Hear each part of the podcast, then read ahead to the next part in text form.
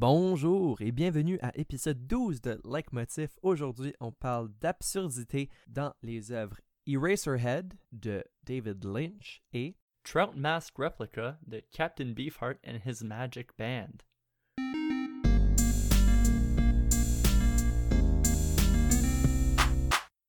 Donc, bonjour tout le monde, bonjour Zach, ça va bien? Yeah, ça va super bien, toi, Phil? Oui, moi, ça va toujours bien et quand même très hâte parce qu'on parle de deux œuvres intéressantes, mais je pense, avant même de parler des œuvres, euh, parce que c'est deux œuvres qui ont rapport avec l'absurdité, je pense que ça serait peut-être important qu'on définisse l'absurdité. Euh, donc, euh, Zach, est-ce que tu veux nous essayer ça, de nous définir l'absurdité? Oui, oui, c'est certain. L'absurdité, on connaît, c'est un mouvement philosophique, littéraire, théâtre. On retrouve l'absurdité un peu partout. Mais je vais vous lire la vraie définition. Donc, caractère de ce qui manque de logique, de ce qui est absurde. Donc, je ne sais pas si c'est des œuvres vraiment absurdes. On sait que Racerhead, c'est plus un œuvre de surréalisme. Mais on va utiliser le mot absurde, absurdité, dans le sens que tu finis l'œuvre en disant What the fuck? Ça, c'était absurde. Donc, ça, c'est notre définition d'absurde euh, qu'on va aborder pendant le podcast. C'est pas la version philosophique, c'est plus le What the fuck qu'on connaît très bien du côté absurde. Alright, donc euh, on peut maintenant présenter les œuvres. Ouais, euh, et je pense justement avec le, What the fuck de l'absurde, euh, le film Eraserhead 1977, un film américain de David Lynch, donc ça a été réalisé et la scénarisation a aussi été faite par David Lynch. C'est un film qui répond très bien à ce côté What the fuck du cinéma. On parle bel et bien dans la distribution de Jack Nance qui joue Henry Spencer, notre personnage principal, notre Eraserhead. On va parler un peu plus tard de pourquoi il s'appelle Eraserhead. Puis je suis pas certain que ça va plus faire de sens, mais c'est correct. Il y a aussi euh, Mary X jouée par Charlotte Stewart ainsi qu'un budget de 10 000 Puis encore sur ça, je pense qu'on va en parler un peu plus tard. Mais oui, quand même un petit budget euh, étant donné peut-être l'importance euh, culte un peu de ce film. Euh, puis c'est son premier film. Ouais, c'est ça. Ben, c'est son, son premier film. Puis il y a beaucoup à l'entour de la production du film qui est très intéressant. Mais aussi côté, donc côté scénario, pour essayer de résumer le film. Donc, I guess, spoiler warning, mais genre, je vais être honnête, euh, je pourrais te dire tout ce qui se passe dans le film, puis tu le regarderais, puis tu serais quand même pas prêt. Donc, Henry Spencer, c'est notre personnage principal. Il vit dans, genre, euh, un monde très industriel, un peu délabré. Euh, puis, il travaille à une imprimerie, je pense. Puis, il est en vacances lorsqu'il apprend que Mary X, sa, sa douce moitié, a tombé enceinte. Mais on apprend aussi que ça fait pas super longtemps qu'ils se fréquentent. Donc, il se marie, puis le reste du film, c'est un peu Henry qui élève son enfant avec plusieurs autres péripéties. Péripéties, c'est un mot très léger dans ce cas-ci. Le, film entoure un peu Henry qui élève son enfant et plusieurs autres, euh, plusieurs difficultés qui viennent avec ça. Mm-hmm. Puis du côté musique, pour l'album, on va euh, aller pour le grand album Trout Mask Replica, euh, un album sorti en 1969 de l'artiste Captain Beefheart and His Magic Band. Un album qui dure 78 minutes, environ 1h20, là, c'est ça. 28 tunes, c'est son troisième album. Il a été produit par Frank Zappa. Quoi dire à propos de cet album-là? On va en parler pendant le podcast, donc euh, c'est tout un album. Ouais, t'aurais, presque besoin... C'est rare qu'on résume les albums dans ce podcast, parce que qu'est-ce qu'il y a à mm-hmm. résumer à part de comme un peu parler du style? Mais même à ça, comme si j'avais demandé à décrire l'album dans une phrase ou comme un mot sans utiliser absurde évidemment genre si t'avais comme un mot ou comme une phrase parce que un mot c'est pas beaucoup si t'avais essayé de décrire cet album là qu'est-ce que tu euh, dirais? Um, ça serait la folie réfléchie hmm. Donc c'est quand même très bien dit merci moi je dirais it's like if you took a trout mask made a replica of it and wore it for a day puis je sais que ça aucunement, ça fait pas de sens euh, ce que je viens de dire et ça explique aucunement un album et t'as aucune idée euh, ce que tu avais d'écouter. Mais c'est un peu ça aussi l'expérience d'écouter cet album-là. Euh, c'est comme l'expérience de faire un masque avec une truite et en faire euh, une copie parce que c'est un album très what the fuck. Yeah, yeah. Mais moi, je, je crois pas qu'il y a une bonne façon de se préparer pour ces œuvres-là. Non, Euh, aucun. Là, on va vous donner un petit euh, résumé, on va vous donner le contexte, mais il n'y a pas vraiment de façon de se préparer autre que de dire c'est weird. Ouais. C'est weird, c'est absurde, puis plonger là-dedans. Donc, on vous encourage vraiment d'aller découvrir les œuvres pour votre propre culture et pour votre propre imagination.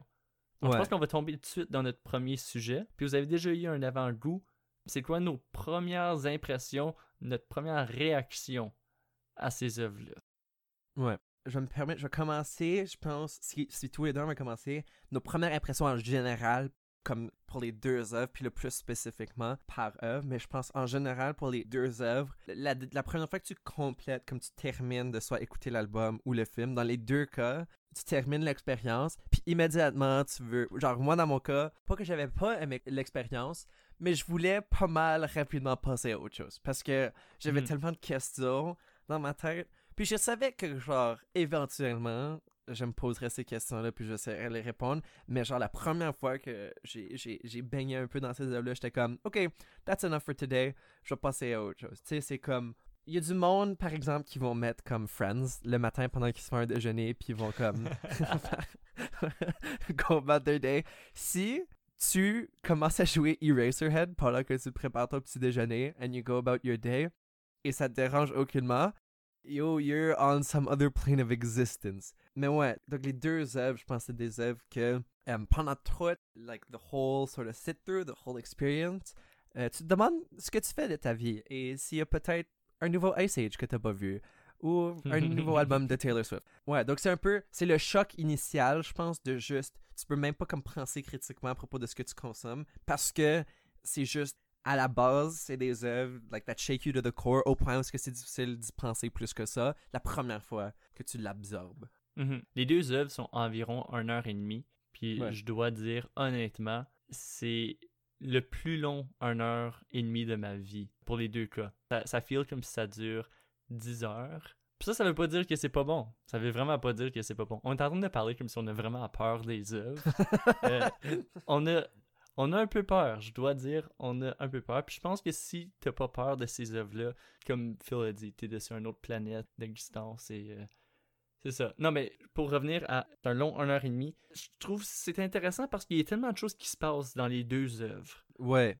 Dans les deux œuvres, il y a plein d'affaires qui se passent. Après 5 minutes dans les deux œuvres, tu as compris que rien est prévisible. Mhm. Toutes les conventions que tu connais sont un peu lancées à travers de la fenêtre, que ce soit pour Eraserhead où est-ce que tu fais juste voir un homme lépreux en train de tirer des leviers, puis Henry qui fait juste comme flotter dans l'espace avec un gros white noise dans le fond, ou que ce soit la première tune Frownland Man. dans Trout Master Replica, que c'est juste comme Captain Beefheart qui fait Oh, oh, oh, oh, mais je sais pas quoi qu'il dit, il fait juste comme grogner pendant la tune, puis des instruments qui jouent complètement différentes tonalités différentes. Time signature, là. Ouais. J'ai l'impression que Frownland te donne autant d'informations que toute la première demi de genre The Wall. Comme, il y a tellement qui se passe. c'est comme une minute et 40 secondes ou whatever, comme c'est quoi. Mais il y a, y a Ah ouais. tellement qui se passe que comme par la fin de la tune, t'es comme, ok, je viens d'écouter tout l'album. Mais c'est ça, pour revenir à, à ce que je disais. Tu sais, quand tu finis un bon film, tu vas souvent dire Waouh, je m'attendais pas à ça. Hey, j'avais pas vu la fin venir. Tu sais, il y avait toujours quelque chose de nouveau. Puis c'est le cas pour les deux œuvres. Ouais. Par contre, c'est tellement éclaté que tu peux pas t'accrocher à rien. C'est pour ça que je dis que tu peux pas te préparer pour ces œuvres-là. C'est juste, Ouais. c'est weird. Puis même la deuxième fois, puis la troisième fois t'écoutes ces œuvres-là, tu fais comme, man, c'est aussi weird. Puis je pense qu'un jour, après l'avoir écouté dix fois, tu fais comme, now I get it. Ouais. Mais même à là, puis je pense que c'est peut-être plus le cas pour le film que pour Mm. l'album de ce que je, je, je comprends. Mais j'étais en train de lire comme une. D'habitude, je lis pas des reviews des films avant de faire le podcast, mais cette fois-ci, je me suis dit, qu'est-ce que je vais apprendre de plus? Je comprends pas encore. Euh, mais j'en ai lu, puis c'était. Évidemment, le film est sorti en 1977. Tout le monde, ça fait longtemps qu'il baigne dedans. Puis un, un gars qui a dit que c'est la raison qu'il est devenu critiqueur de films, puis même à ce jour-ci, il pouvait pas bien l'expliquer. Donc je pense que c'est un peu ça. Il y a une certaine densité en termes de contenu dans les deux œuvres. Ça veut dire que comme si tu l'écoutes activement, puis on, on aime écouter les affaires activement, c'est pour ça qu'on a un podcast où ce qu'on parle d'analyse. Euh, mais c'est, Ah, yeah. c'est ouais, euh, check it out, like motif, allez écouter ça. Euh, vous êtes là, arrivez, bravo. Mais oui, so- so- so, il y a quand même, tu sais, c'est assez d'écouter ça activement. Tu sais, je pense que j'avais lu un commentaire qui disait I remember listening to uh, Trout Mask Replica for the first time, and I remember three hours later uh, being surprised that only 17 minutes had passed. Euh, puis c'est un peu cette idée-là.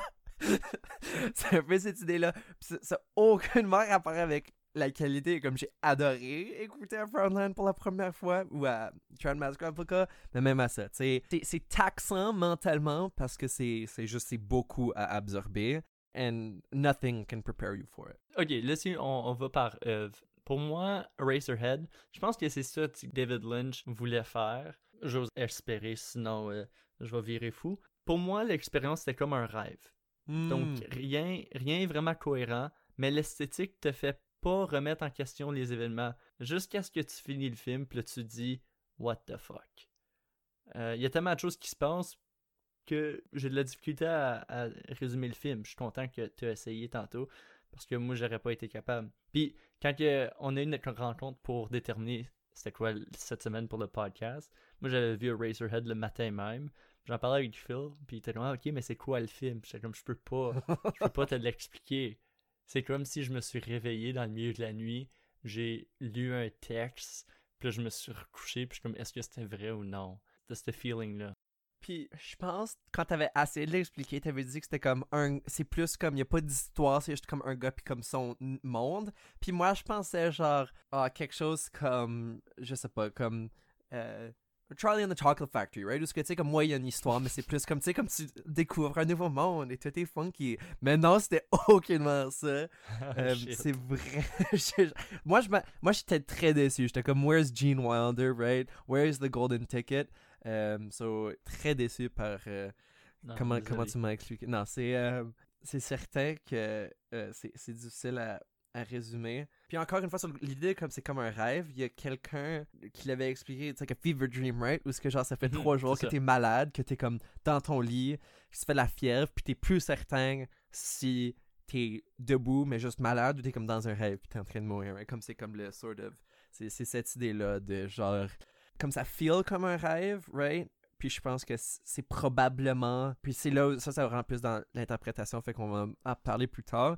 Mais je pense que ça peut très bien être un rêve de Henry, right? Puis ça, ça expliquerait beaucoup du, du vibe. Ou c'est juste le film comme tel essaie de- d'expliquer la situation de, de Henry à travers un dreamlike state. Mhm. Mais c'est ça, parce qu'il y a plein d'éléments qui sont installés dans le film, puis ça l'aboutit jamais à rien. Moi, c'est quand il trouve la. Je sais pas c'est quoi, un fève, un, cordon ombilical sèche, Oh quelque chose qu'il reçoit par la poste, puis il garde dans comme Ah. un, un tiroir ou un armoire. Puis là, ça se réveille un soir, puis ça commence à faire des acrobaties, puis ça, ça, ça donne absolument rien au film. Il y a probablement une explication, mais je suis pas capable de retrouver pourquoi. Donc c'est ça, il, met de l'importance Ouais. sur des détails, mais le film prend toujours une nouvelle direction. Et, et c'est aussi des détails choquants, veut, veut pas, right? C'est pas, ah, il y a un autobus qui passe à chaque 5 minutes, mais c'est un autobus de différentes couleurs. C'est pas quelque chose de flyé comme ça. C'est des affaires très grotesques.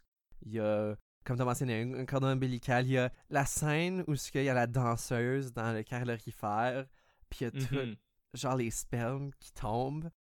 J'ai quand même aucune explication. C'est une des petites affaires que j'ai même pas essayé de trouver une théorie personnelle.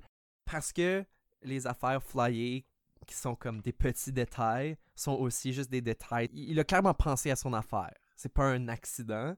Donc tu regardes ça, puis c'est juste très viscéral. Parce que genre le bébé c'est un lézard type thing. C'est jamais vraiment expliqué. Mais c'est une décision qui a été prise. Fait que clairement, il y a une importance à toutes ces affaires, mais c'est tellement difficile à figurer c'est quoi, que c'est juste frustrant. C'est comme quelqu'un qui te flip off, puis comme, you can't figure this shit out, fuck you, right? Qu'est-ce qui est intéressant, c'est que c'est au cinéma. Je pense que ça serait dans une pièce de théâtre, Hmm. ça serait weird comme ça, ça passerait. On fait comme, ah, c'est Ouais. du théâtre contemporain. Euh, J'ai vu des pièces de théâtre qui étaient très bizarres. Le jeu d'acteur était très similaire à ça. Puis j'ai même pas questionné. J'étais comme, bof, c'est ça.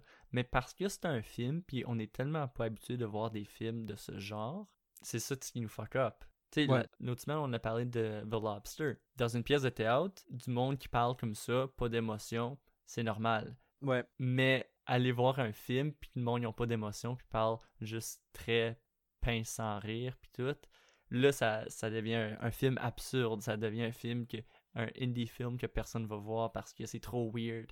Une Mm. pièce de théâtre, ça serait accepté. Donc, c'est comme du théâtre absurde, contemporain, mis en film. Ouais. Là, ça déstabilise à cause que c'est pas un art vivant. Je pense que l'effet d'avoir l'écran, puis je sais pas, faudrait parler à quelqu'un qui a étudié la psychologie de la consommation des différents médiums. Mm. Mais j'ai l'impression que le cinéma, parce que c'est une caméra, c'est moins comme un, un- un quatrième mur qui est entre nous puis ce qui se passe dans le film.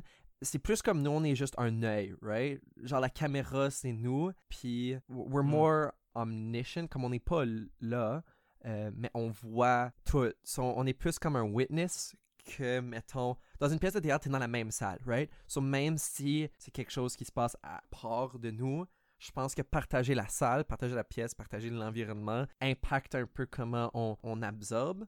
Puis je pense que dans un film, t'as juste l'impression, parce que c'est enregistré, même quelque chose comme la science-fiction, comme Avengers, t'es comme, oh yeah, well, this is a real world. It might not be my real world, but this is a real recording of something that really happened. Ou quelque chose comme. Grown Ups 2, t'es comme, well, this is a real recording of something that really happened at a resort. Ou whatever, je sais pas, je me rappelle pas du plot de Grown Ups 2. Mais je pense que dans le cinéma, la caméra, we believe it more. Genre, tu sais, ou ce que.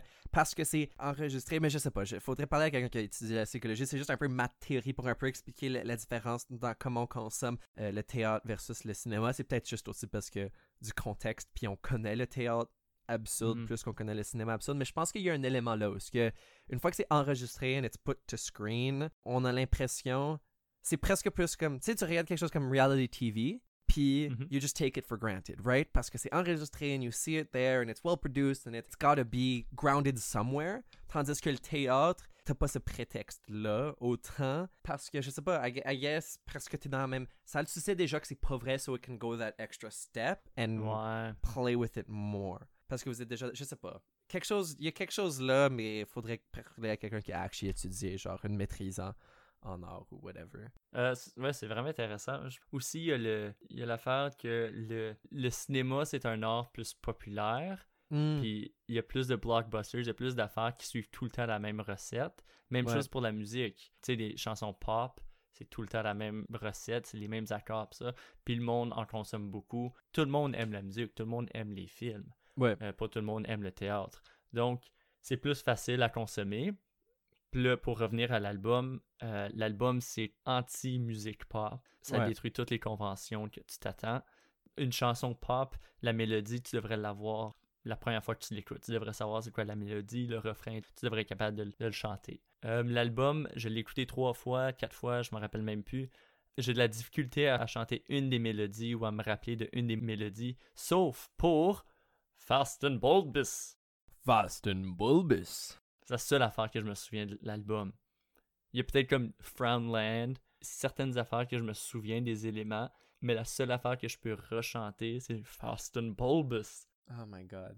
D'accord. Ça, je pense que ça dit beaucoup sur l'album. que- ce que je trouve intéressant, parce que je suis d'accord que, for the most part, c'est pas un album plein de hooks ou ce que c'est c'est catchy, mais il y a quand même un hook dans le sens que il y a des moments, comme Fast and Bulbous, c'est pas un refrain Fast and Bulbous, mais tu t'en rappelles autant que la première fois que tu entends genre Baby, ou ce que tu es capable de chanter Baby, Baby, comme ça, ça, ça Mm. t'attrape. Peut-être que c'est parce que Fast and Bulbous c'est juste drôle, mais je pense qu'il y a quelque chose aussi de, des mots, fast and bulbous, comme la, la combinaison, juste how it sounds in the mouth, où ce que Captain Beefheart est capable de trouver quelque chose qui, dans, dans les mots, fait aucun sens, right? Baby, baby fait plus de sens parce que c'est juste un mot répété plusieurs fois. Fast and bulbous makes no sense. What can be fast and? C'est quoi le rapport?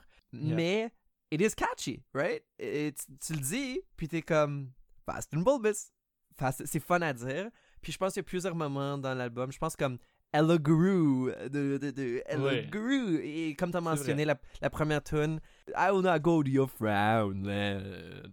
Genre, c'est pas catchy in a conventional sense, mais c'est un peu comme tu dit, c'est là anti-pop, où ce que c'est tellement comme un, un reverse image de what is catchy, que it then loops back to being catchy. Je sais pas comment l'expliquer, mais c'est un peu, puis faut... C'est un des seuls albums qu'il fait. Il y a des albums qui sont out of whack, puis sont weird. I don't think they stick with you as much, parce que Captain Beefheart, genre, il va dans ton cœur ou whatever, straight to your Beefheart, I don't know. En tout cas, he, he goes, he, he prononce. c'est quand même weird comme image, Beefheart, en tout cas. C'est comme le cœur du bébé. Ouais. Ah, ah. c'est ça la connexion, finalement. Ah, yes. Mais he sinks even deeper than a pop song could ever.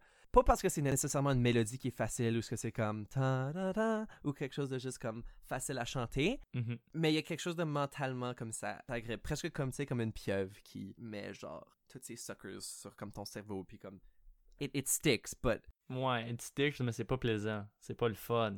ouais.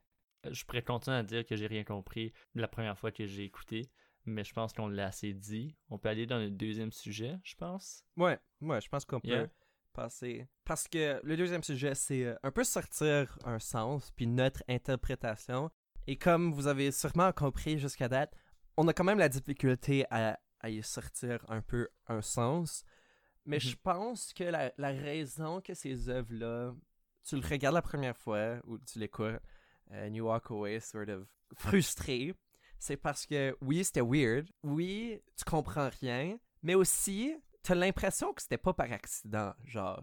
Et, et tu regardes Eraserhead, puis tu sais, tous les détails qu'on a dit qui sont lancés, Yeah. genre, c'est pas un accident, et j'ai pas l'impression, j'ai pas l'impression que c'est juste un mauvais film avec trop de détails. J'ai l'impression que c'est un film qui a été très bien fait. David Lynch knew what he was Mhm. doing, and now I want to figure it out. Puis je pense que c'est semblable avec Captain Beefheart. Il y a quelque chose là où que he knew what he was doing. Donc là, Yeah. il faut un peu, un peu te décoder ça. Puis c'est ça qui est fun avec des œuvres comme ça, où ce que les créateurs, parce qu'ils savent what was going into it, Captain Beefheart n'a jamais donné de réponse what was the goal, right? Puis David Lynch, à ce jour-ci, va jamais donner d'interprétation. Et il, il sait que le monde n'a pas d'interprétation. Il a dit, euh, mon affaire préférée, c'est il a dit, euh, quelqu'un lui avait demandé, What's the most shocking interpretation you've heard? Puis il a Mhm. dit, Well, all of them, because none of them have been accurate. None of them, well, none of them have been what I intended, right? Puis, not that there's an accurate interpretation, mais je trouve ça intéressant, right? Qu'il a quand même Yeah. pas entendu ce que lui avait un peu mis dans le film, mais il n'y a pas une réponse qui est mauvaise, right? C'est toutes des interprétations qui ont leur sens. Fait que, juste, je trouve ça intéressant côté interprétation, right? J'avais vu une autre entrevue où est-ce qu'il dit euh, que Racerhead, c'est son film le plus spirituel qu'il a fait. Hmm. Puis l'autre personne est comme Ah ouais, comment ça, spirituel Puis il est juste comme Ah, je vais pas répondre. il fait juste comme lancer un petit hint. Il fait juste comme teaser le monde. Mais c'est comme la pièce absurde en attendant Godot Hmm. euh, de Samuel Beckett. Samuel Beckett n'a jamais dit qui était Godot. Tout le monde va dire Ah, c'est Dieu. Ah, le monde y attend de mourir. Mais encore, c'est ça l'absurde. C'est on met des éléments qui a de l'air comme si c'est n'importe quoi, comme si c'est juste un vomissement de choses, puis on met ensemble. Mais c'est qu'il y a une interprétation, puis c'est l'interprétation de tout le monde. Ça, c'est la Hmm. bonne réponse. Même si l'auteur, le- cinéaste, le musicien décide que c'est ça ce qu'il veut faire, si quelqu'un d'autre a une autre interprétation, l'artiste va dire Yeah, sure, c'est ça. Hmm. C'est ça ce qui est cool avec l'absurde. Ouais. Ton interprétation du film, toi, Phil, ça serait quoi? Euh, ben, je pense que la première chose que je dirais, c'est qu'il y a clairement quelque chose en termes de, de- d'être parent. Donc, c'est le, Mhm. le côté paternel. Je pense pas que David Lynch nous donne une perspective nécessairement très maternelle. right? On voit la mère, mais on, a, vraiment l'impression que la mère joue simplement un rôle dans la vie de Henry. Et puis parce que ça, j'aurais tendance à dire... Moi, la, première fois que je l'avais vu, j'essayais d'être tout deep, où ce que tu peux diviser le film dans comme... Oh, first part is birth, the middle part is life, and the last part is death. Mais non, je pense vraiment que Mm. c'est juste un nouveau père. Faudrait... La fois, c'est qu'il y a tellement de détails qui sont lancés que je pourrais facilement prouver ça avec certains des détails. Mais je Ouais. pense que, sais, ce qui englobe le plus... Ça englobe pas tout, parce qu'il y a tellement qui se passe dans le film. Mais ce qui englobe le plus, pour moi, c'est l'idée de... C'est ça, c'est les, c'est les stress de devenir père. Et surtout, je pense stress de devenir père quand on n'est pas prêt. Donc, je pense pas que c'est un père. Henry n'a pas pris la décision de devenir père. C'était un peu un accident. Mais non plus, est-ce que je pense qu'il est straight up terrible? Tu sais, il, il abandonne pas l'enfant. Puis je pense que ça, c'est un peu représenté par l'ironie de. Il he didn't quit his job or anything. He's just on vacation, right? Pendant tout le Ah, film, yeah, he's yeah. just, you know, he's just, he's taking a break, right? Donc, he's not leaving, he hasn't left his responsibilities, right? So he's not a, he's not a, a, a deadbeat dad in any way. Mais il est Mhm. non plus, tu sais, comme un workaholic qui va donner tout à son enfant ou quelque chose du genre. Donc, very middle ground. Et, et dans ça, on voit aussi comme un a very passive character. Donc, déjà là, avec Henry, on a déjà l'impression de, tu sais, very neutral. Tu t'as jamais l'impression qu'il y a un grand caractère, right? Donc, parce que ça, je pense c'est facile pour toutes les, les difficultés dans sa vie de s'imposer sur lui plus que lui s'impose sur eux. C'est là où ce que, tu sais, plutôt je disais, c'est difficile de les appeler des péripéties parce qu'il y a juste plein d'affaires fucked up qui se passent. Mais je pense que la majorité sont une sorte de représentation des, anxiétés d'être père. Il y a aussi un niveau très paranoïaque dans le film, mais ça c'est plus difficile en ce moment. J'ai pas eu, je pense que j'ai besoin de l'écouter plus de fois pour to put my finger on it. Mais je pense que le bébé c'est une façon très évidente de juste dire, tu sais, it's not something I'm, I'm familiar with, right? Je pense qu'il y a plusieurs personnes qui voient Ouais. des nouveaux-nés qui sont comme ah c'est cute, mais il y a aussi plusieurs personnes qui voient des nouveaux-nés qui sont comme it's a pile of goo avec plein de morve-au-nez qui va me cracher dessus, me pisser dessus, tu sais, comme, il y a du monde qui voit les nouveau-nés qui, qui voit comme les êtres dégueulasses qu'ils sont, right? So, Mhm. je pense, euh, il y, a- il y a ça où ce que, le, le bébé représente un peu ça, il y a un côté où ce que, il, triche sur sa femme, il y a, y y un mélange, je pense. Je veux pas lister toutes, mais je pense qu'il y a plusieurs des difficultés où ce que c'est vraiment devenir père jeune, peut-être père qui n'est pas prêt à être père, whether they know it or Yeah. not, right? Puis je pense, euh, ça, ça résume probablement la majorité de, des grandes lignes, mais encore une fois, il y a tellement qui se passe dans le film qu'il y a beaucoup que je pourrais expand, puis il y a beaucoup d'affaires que tu me dirais, puis je serais comme, oh wait, my theory makes no sense. Je suis, je suis curieux de, de connaître ta perspective sur le film. Moi aussi, j'ai pensé à l'anxiété d'un nouveau parent. Tu sais, tu pourrais juste simplifier l'histoire puis dire Ah, ok, le film c'est pareil que euh, Kramer vs. Kramer. C'est un Mm. père qui a un enfant qui est dans une relation, la mère quitte, le père a besoin de s'occuper de l'enfant. Mhm. Par contre, l'enfant est un alien qui pleure tout le temps, puis tout est weird. Puis il va dans le calorifère. Euh, le calorifère qui représente pour moi euh, la mort ou le suicide. Il est toujours en train de stérile euh, le calorifère. Il y a le bébé qui pleure. Mary, elle le quitte. Il est en vacation. Il n'y a pas de l'air à... On ne sait pas vraiment trop sur sa personnalité, mais il n'y a pas de l'air vraiment heureux. Donc, il est toujours en train de regarder le calorifère, puis il voit une madame avec une face assez particulière chanter et danser. Et euh, elle chante In heaven, everything is fine. C'est comme une tentation de mourir. Puis là, pendant le temps, il s'imagine dans le calorifère, puis il touche la fille, puis l'écran devient tout blanc. Juste comme out of nowhere, boum, ça devient blanc. Moi, je l'ai interprété comme genre, il n'y a rien après la mort. C'est, Il est Hmm. mort, boom, it's dead. Plus rien. Euh, surtout que le film est en noir et blanc. Le film, je sais pas dire, il n'y a pas beaucoup de couleurs, mais il n'y a pas beaucoup de. Tu sais, quand, quand tout l'écran est blanc, c'est vraiment un gros choc. Ouais. Aussi, une autre affaire que j'ai interprétée, c'est que nos vies sont contrôlées par des conventions. Et Hmm. le film comme tel détruit toutes les conventions qu'on est habitué. Il y a un parallèle avec l'industrialisation. Euh, il y a l'homme brûlé slash lépreux qui opère les leviers au début du film. On peut quasiment dire que c'est comme Dieu qui contrôle la vie de Henry. À la fin, Henry décide de tuer son bébé, puis il Mhm. décide de faire son propre chemin en brisant les conventions. Euh, spoiler warning, vous n'êtes pas supposé tuer vos bébés. Ça, c'est quelque chose que Father John Misty peut faire si vous avez écouté l'autre épisode, mais le reste du monde, on n'est pas supposé le faire. Donc, lui, il décide de tuer le bébé et l'homme lépreux perd le contrôle. La planète qui est actually son bébé explose, donc son monde explose. Puis la dernière scène qu'on voit, c'est lui qui caresse la femme dans le calorifère et l'image a un certain filtre blanc par-dessus. Toute l'image est plus euh, light que le Mm. reste du film. Mhm. Donc moi j'assume qu'à ce point-là, puisqu'il lui donne une caresse, il est mort. Il a tué son bébé, puis en même temps il s'est tué lui-même. C'est ça, everything goes to shit, puis c'est ça la fin du film.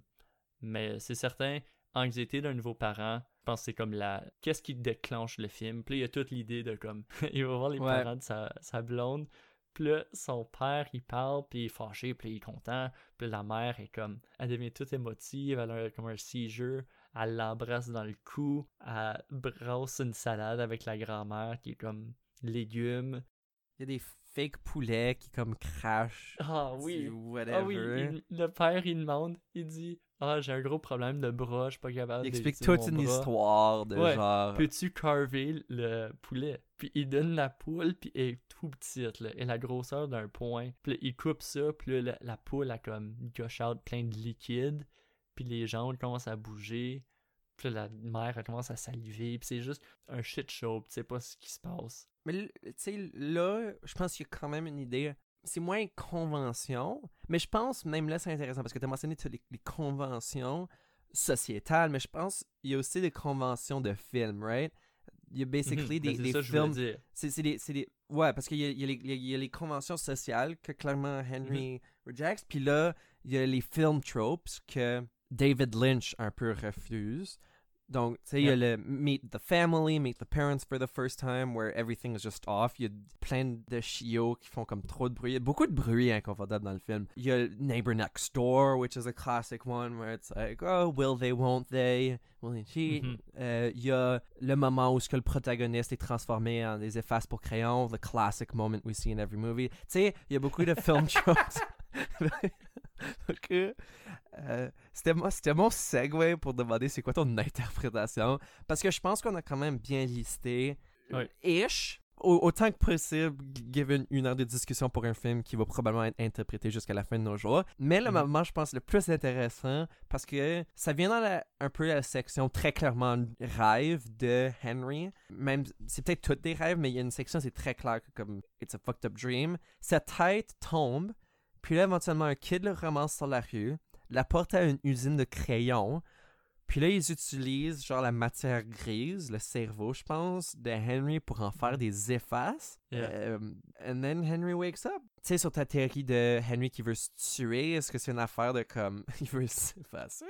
Est-ce que c'est aussi. Euh. Mais je pense que c'est probablement pas ça, parce que c'est clairement un film plus difficile à interpréter que ça. Mais ouais, je, je- c'est comme c'est vraiment la, chose qui me throw off le plus, parce que toutes les autres choses, at least feels like they follow each other, even if they're fucked up. Mais ouais, je suis curieux de savoir c'est quoi ton interprétation du Eraserhead part. Je pense que ça le retourne un peu à l'anxiété Hmm. de, de- d'être parent. Parce que avant qu'il perd sa tête, mais il perd sa tête, puis on voit la face du, du bébé sortir. Genre, le bébé prend sa place. Ouais. Euh, après que ton enfant devient adulte, tu deviens un peu dans le shadow de ton enfant. ouais. Donc, le bébé prend sa place, puis lui, il devient juste quelque chose qui disparaît comme une efface. Hmm. Euh, sa tête, tout ce qu'il représente, ses cheveux. Ça, c'est ses cheveux qui le représentent très bien. Dessus le cover, tu vois ses cheveux tout le long, il- c'est des cheveux très montés euh, dans les airs. Ouais. Puis il perd ses cheveux. Perd ses cheveux quand il perd sa tête. Ça, déjà là, son identité est partie parce que son identité, c'est ses cheveux. Et c'est ça, il se fait tourner en- juste comme en efface qui est dessus le bout d'un crayon. Ouais. Qui est quand même une petite affaire. Pas useless, mais me faire comparer à un efface au bout d'un crayon, je serais pas vraiment euh, heureux. C'est pas un compliment, c'est certain. Je pense que c'est ça. Je pense que Ouais. mon interprétation, c'est que après un bout de temps, tu deviens juste comme genre inutile parce que t'as juste raisé un enfant. Mhm. Puis toi, tu te fais juste attendre pour mourir. Puis même à la fin, le côté tight, un peu genre taken one's place, à la fin aussi, tu l'as mentionné rapidement, euh, lorsque la tête du bébé devient comme immense dans sa chambre, Mhm. après qu'il vient de le tuer, ça aussi, je Mm. pense, c'est un peu l'idée de, de être comme overshadowed par tout ce qui se passe. En tant que parent, it can sort of become that and nothing else, comme t'es juste parent. Yeah. Mais la tête, elle devient la planète, qui est Yeah, genre le monde à Henry. ouais. Donc, encore, je pense que tout tourne autour de le bébé comme tel. C'est quoi le rôle d'un parent? Ouais, ouais. On le dit souvent d'amour, genre euh, Oh, you're, you're my world, mais parfois, you're my world, ça peut être quelque chose de très. euh, J'ai rien d'autre. Yeah. Puis pour Henry, on n'a pas l'impression qu'il y a quoi que ce soit d'autre. Mhm. Alright, pour l'album, ça fait longtemps qu'on n'a pas parlé de Ouais. l'album. Interprétation de l'album. Premièrement, on va juste. Pourquoi est-ce qu'il a fait cet album-là? Euh, Donc, euh, Captain Beefheart, son vrai nom, Don Van Vliet. Mhm. Lui, décide de faire l'album parce que il s'est fait dropper par deux record labels. Il a sorti deux albums, il s'est fait dropper par les deux record labels. Puis son ami d'enfance, Frank Zappa, si vous le connaissez pas, un style quand même expérimental, psychédélique, euh, sans la drogue, mais t'as l'impression que t'écoutes ça, sa drogue. Très intense comme musique, assez flyée.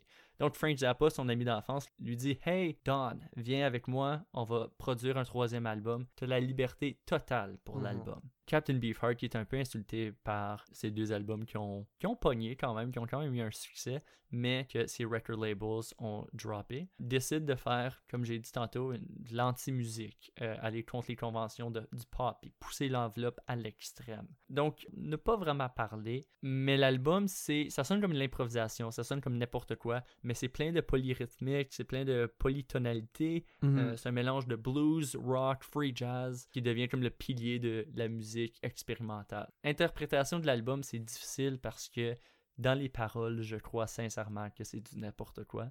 On va répéter Fast and Bulbous. On parle de la guerre du Vietnam, on parle de l'Holocauste, on parle de Name it, on parle de tout. Mais je pense que que c'est ça. Je pense pas qu'il y avait un but ultime euh, de passer un message à part pour Hey, la musique peut être n'importe quoi. Un peu suivre l'idée de John Cage.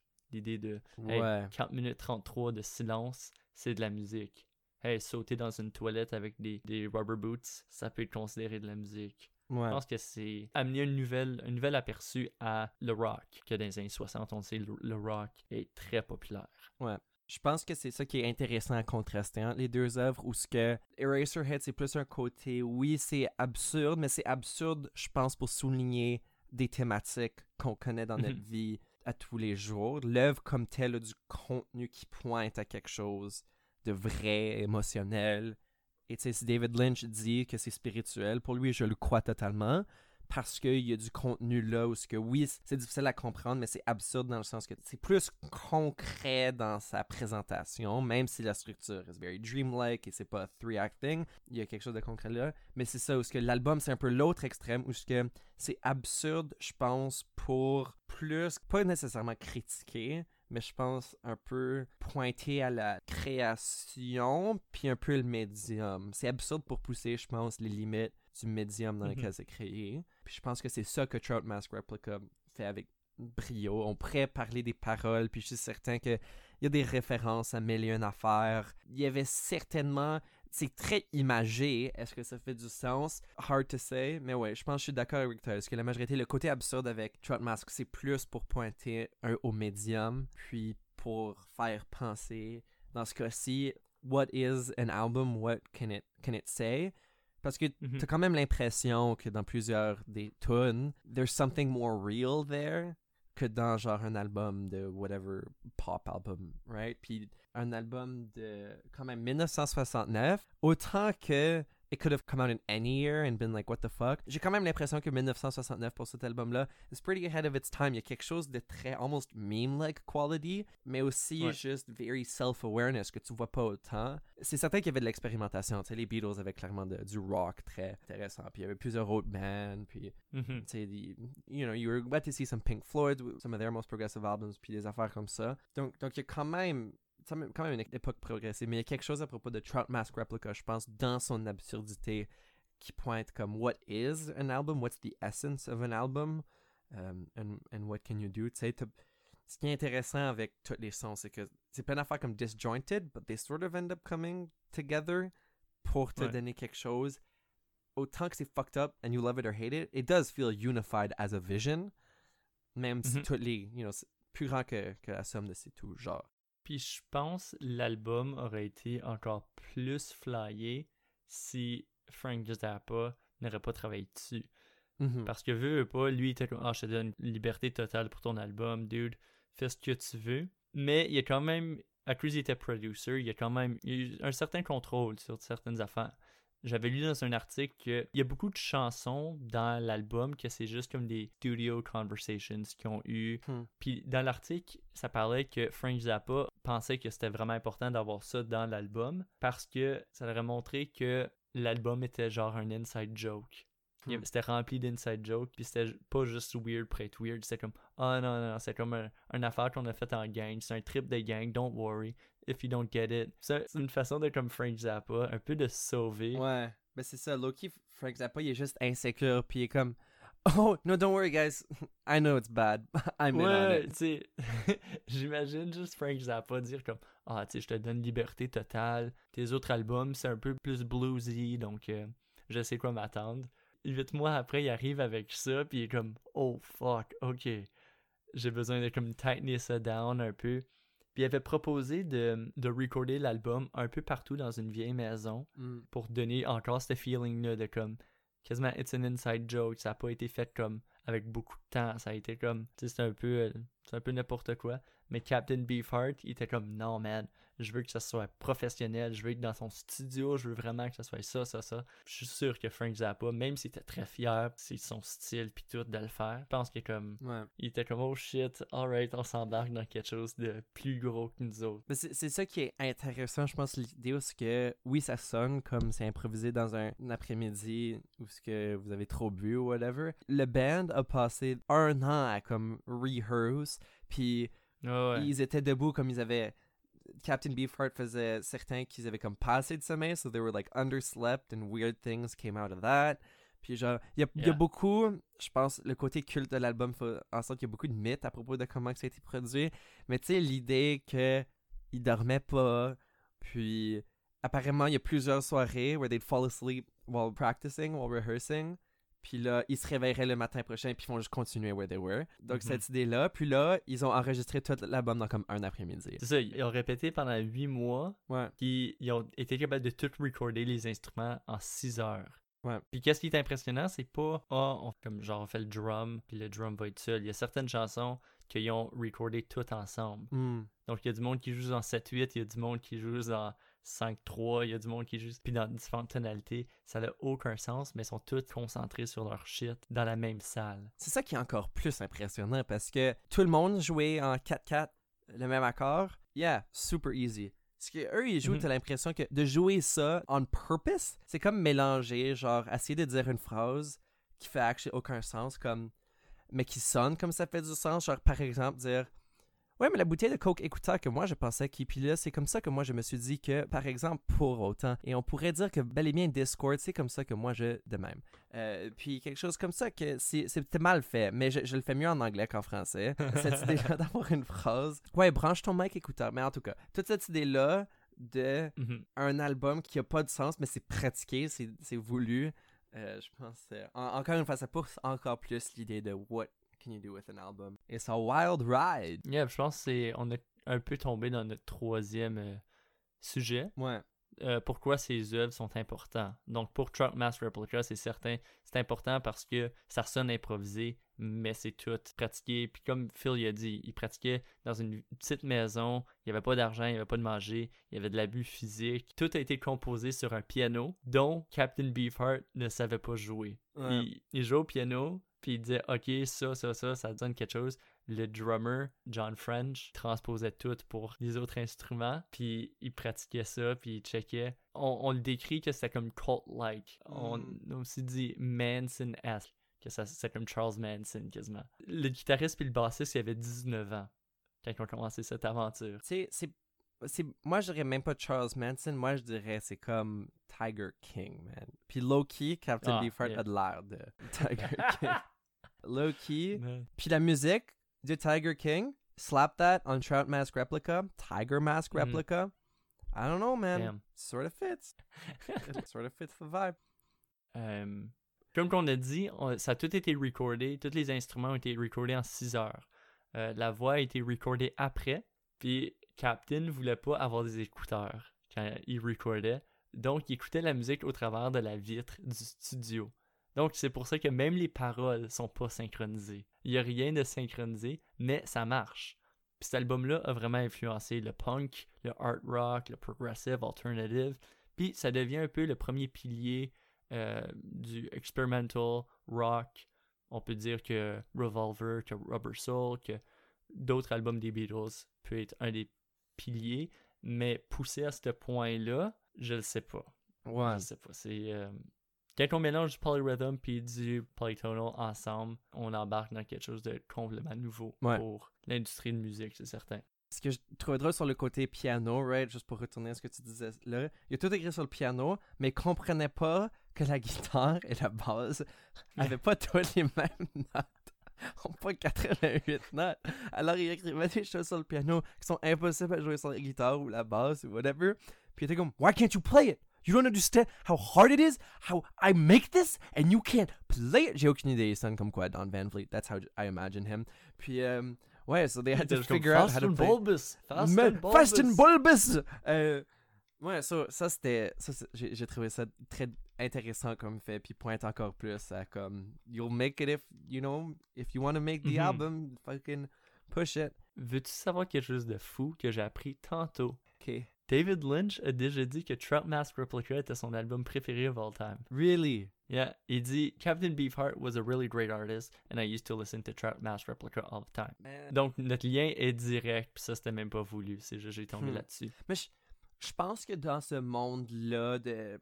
Parce que je pense qu'une fois que ton album frappe un certain point de comme pushing the bounds, c'est plus que juste un bon album rock, etc. C'est un. It's a piece of work, right? Que comme n'importe quoi.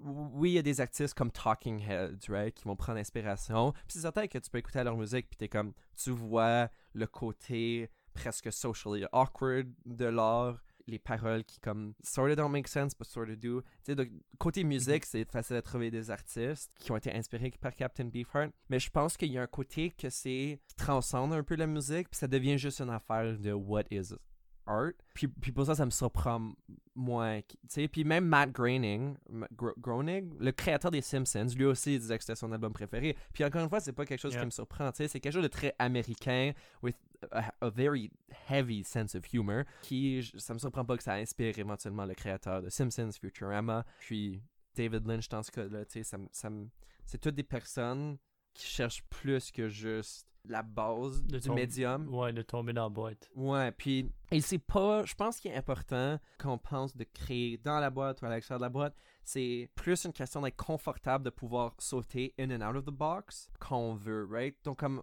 un œuvre comme David Lynch, il est capable d'avoir un côté grounded où ce que Eraserhead, il y, a- il y a plusieurs moments où ce que t'es comme ouais, this seems like sort of real, I can relate. Puis là, il y a d'autres moments où ce que t'es comme what the fuck is this? C'est c'est tellement bien fait. Il équilibre tellement bien ces deux côtés-là que même si c'est difficile, je pense, de trouver une vision unificatrice du film, on est tous capables d'en sortir quelque chose individuellement. Yeah. Puis là, il y a aussi le côté de comment il a créé le film. Tu sais, on, on a mentionné un budget de 10 000 Je pense que ça lui a pris genre un an et demi. Ça lui a pris un bout à peut-être deux ans pour terminer à tout enregistrer parce que, tu sais, le, le funding venait de différentes places. Puis une fois que ça run out d'une place, il devait attendre à, à trouver plus de fonds. Donc, ça a pris un bout pour faire l'album. Pas, pas l'album, pour Le faire le film. film. Ouais. Donc, pour faire Eraserhead. Euh, puis une fois qu'il l'a terminé, au début, c'était box office flop, qui est Yeah. triste considérant que c'est juste un budget de 10 000 Comme, you just have to sell it. So, C'est quoi, il y, a eu, il y a eu 25 personnes au premiere. Ouais, quand même. Yeah. Imagine faire partie des 25 personnes qui ont vu Eraserhead pour la première Le, fois. prom- ouais, le premier film de David Lynch, tu vas voir ça. Puis toutes ces personnes sont comme, ok, ce film est terrible, no one's ever gonna talk about it. Euh, tu sais, on a autant de personnes qui ont écouté notre podcast collectivement que de personnes qui ont été au premiere de David Lynch. Ça, c'est quand même big moves. Big moves. Mais euh, oui, donc la raison que le film, puis on le connaît aujourd'hui, on est, on est assez chanceux, c'est parce que des, des Midnight Movies, puis je pense que l'idée derrière ça, j'étais pas en vie pendant que les Midnight Movies were a thing, mais l'idée derrière ça, c'est que il y aurait des films à minuit, pendant, tu sais, les familles sont pas en train d'aller voir des films, donc c'était des films à minuit qui étaient un peu plus dark, un peu plus underground, je pense pendant les années comme 80, les années 70, it was a big thing. Puis j'essaie de, de me rappeler du nom. Il y a le distributor qui travaillait avec David Lynch, qui connaissait son film, qui, qui adorait son film. Donc il distribuait and he forced it. Puis après comme quelques Mhm. années of it being on the circuit, le monde voyait continuellement le mot Eraserhead au cinéma and eventually it was just part of the subconscious. Puis là éventuellement plein de personnes l'ont vu. It just sort of became everywhere commonplace. Puis là it became a cult it got the cult status that it has today parce que le monde a un peu commencé à, à réaliser c'était quoi l'importance du film puis on commencé à apprécier le film mais c'est ça ça a pris plusieurs années que c'était juste continuellement à minuit tu pouvais aller le voir puis éventuellement I guess, bouche à oreille le monde pick-up puis là Ouais. de là David Hmm. Lynch a passé à ses prochains projets Euh, j'essaie de me rappeler je pense que c'est Mel Brooks Ou en tout cas, c'est c'est un autre réalisateur qui a vu, qui a adoré Eraserhead, donc ils ont payé pour son deuxième film. Mais je sais que Stanley Kubrick a déjà dit à David Lynch que Eraserhead c'est son film préféré. Ouais. Puis pour que Stanley Kubrick, qui est peut-être le plus grand réalisateur que le monde a ever euh, eu, dit que ton film c'est son film préféré, c'est pas mal intense. Puis il a dit que euh, il s'est influencé de Eraserhead pour trouver un mood pour The Shining. So, je veux juste me corriger, c'est euh, Elephant Man qui a eu beaucoup plus de succès Mm, que oui. Eraserhead, right? Comme Mel Brooks came upon Eraserhead, loved it, puis était comme, I want this guy to make another movie. So là, ils ont fait Elephant Man. Elephant Man a eu beaucoup de succès. Puis là, de là, David Lynch got his cult status. Ouais. Puis ouais, comme tu disais, euh, pour Stanley Kubrick, euh, pendant qu'il faisait The Shining, apparemment, tout le cast, ils ont regardé Ouais. c'est ça, ils ont regardé le film ensemble pour set le mood. Euh, puis j'essaie de me rappeler parce que David Lynch avait dit que lui avait regardé un film en faisant en, en faisant Eraserhead pour set le mood, mais je me rappelle pas exactement c'était quoi. C'était peut-être Psycho, mais je suis pas certain.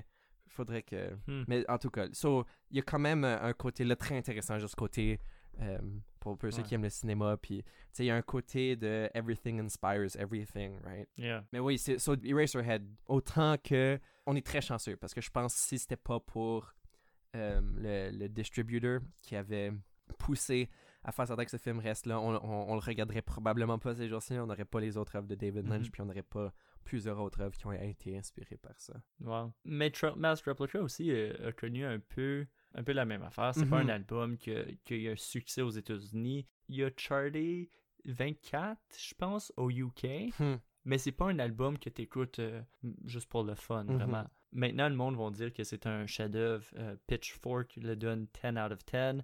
Euh, Rolling Stones, ils ont donné euh, la position 60 sur 500 de Greatest Albums of All Time. All Music donne 10 out of 10. Colin Larking, qui est le gars qui a créé le Encyclopedia of Popular Music, a donné la position de 50 sur 1000 Hmm. albums de Top 1000 Albums of All Time. Donc, c'est un album que le monde aime. Il a influencé beaucoup de personnes. Il a été euh, registré dans le National Music Registry Ouais, en, en euh, 2010, je pense. en 2010. Puis en 2004, euh, Eraserhead est rentré dans le National Film Registry. Ouais. Donc, euh, c'est pas n'importe quoi, ces films-là. Non, non, c'est des, c'est des films. Puis je pense que ce qui est intéressant, c'est qu'en 2020, on peut avoir des, un podcast qui rajoute, j'espère, quand même un peu à la conversation. C'est certain, on a aussi donné de l'information qui était déjà disponible. Ça fait partie de la conversation, mais c'est ça, c'est quand même des œuvres où c'est en 2020, plusieurs années, plus, plus de 40, même 50 années pour, euh, 50 Ouais. années pour, euh, pour l'album. Après qu'ils ont été créés, on est quand même en train d'avoir des discussions, puis on est quand même en train de faire des connexions, en train d'essayer de figurer what does it mean? Puis je suis certain que dans un an, on pourrait revoir ce podcast, puis on aurait une conversation complètement différente. Puis c'est un testament on- Au, au génie et à la créativité dans, dans ces œuvres-là. Ouais, puis on est toujours en train de trouver ça weird. Ah oui. Puis je pense pour finir, euh, je vais te poser une grande question, Phil. Mhm. Euh, quelle œuvre est plus weird entre Trout Mask Replica et Eraserhead? Um, oh, Ou quelle est plus absurde, disons? Parce que c'est pas weird, c'est je pense, je pense que, je, je pense que je dirais Trout Mask Replica parce que Eraserhead, j'ai l'impression, est plus groundé dans quelque chose. C'est peut-être parce que du cinéma en général. Il y a quand même quelque chose où que je peux me reconnaître plus facilement parce que je peux voir, je peux au moins me reconnaître dans Henry. Même si sa situation est fucked up, je pense que lui aussi reconnaît comme tout ce qui se passe c'est weird. Puis euh, les spermes qui fly partout sont weird, puis tout ça. Euh, tandis qu'avec Trout Mask Replica, euh, je pense pas que je peux relate comme personne avec Captain Beefheart. Tout ce que je peux faire, c'est aller dans son aventure et apprécier l'heure et 20 minutes qui feel comme trois semaines. Mais tout, tout ce que je peux faire, c'est aller le suivre dans ses pensées. C'est une expérience. Et c'est ça, je pense que c'est- moins groundé dans quelque chose que je comprends. Et parce que de ça, je pense que je dirais que c'est le plus absurde. Toi, c'est quoi ton opinion sur le quel est plus absurde? Moi aussi, je dirais que c'est euh, Mask Replica parce que il y a des choses qui ressemblent à du David Lynch. Hmm. Des gens, des réalisateurs avant David Lynch qui ont fait du stuff qui ressemble. Il y a du stuff après David Lynch qui ressemble encore à du David Lynch. Mhm. Tu sais, on peut penser à du Darren Aronofsky, là. je sais pas comment dire son nom. Ouais, Darren Aronofsky. euh, lui, lui, ça, ça peut ressembler à du David Lynch, dans- surtout dans la lourdeur. Tu sais, le film réussit très bien à me faire sentir malade et inconfortable sans abuser du gore.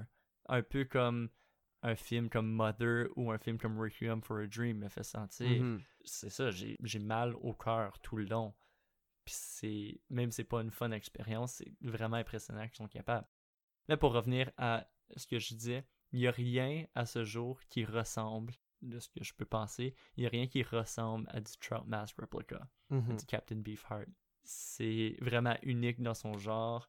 Euh, Il y a du stuff qui a essayé d'être comme Trout Mask Replica, exploration expérimentale, mais encore, il n'y a rien qui réussit à juste faire un chef-d'œuvre qui prend 8 mois à pratiquer, Yeah. puis être recordé en 6 heures, puis juste Ouais. toute l'expérience. Ironic, we could replicate the trout mask, but not the trout mask replica.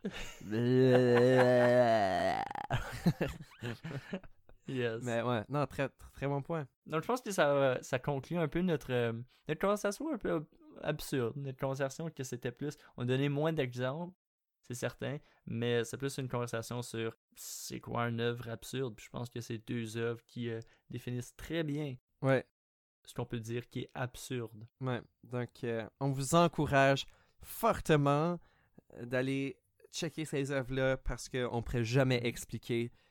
Je pense que tu pourrais jamais avoir une conversation absurde ou un pod. Imagine un podcast absurde. Mais même non, les, les, les œuvres sont flyées. euh, c'est des très bons œuvres, in- incroyables. Probablement certaines des œuvres les plus importantes, on en a parlé là, mais certaines des œuvres les plus importantes du 20e siècle. Mm. Alors, euh, checkez ça. On vous rappelle que les œuvres qu'on a parlé aujourd'hui, c'est Trout Mask Replica de Captain Beefheart and His Magic Band.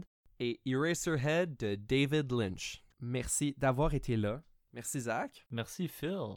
Et sur ça, on vous souhaite bonne chance et on vous dit que c'est weird. Oh yeah, fast and bulbous. Bye. Ciao.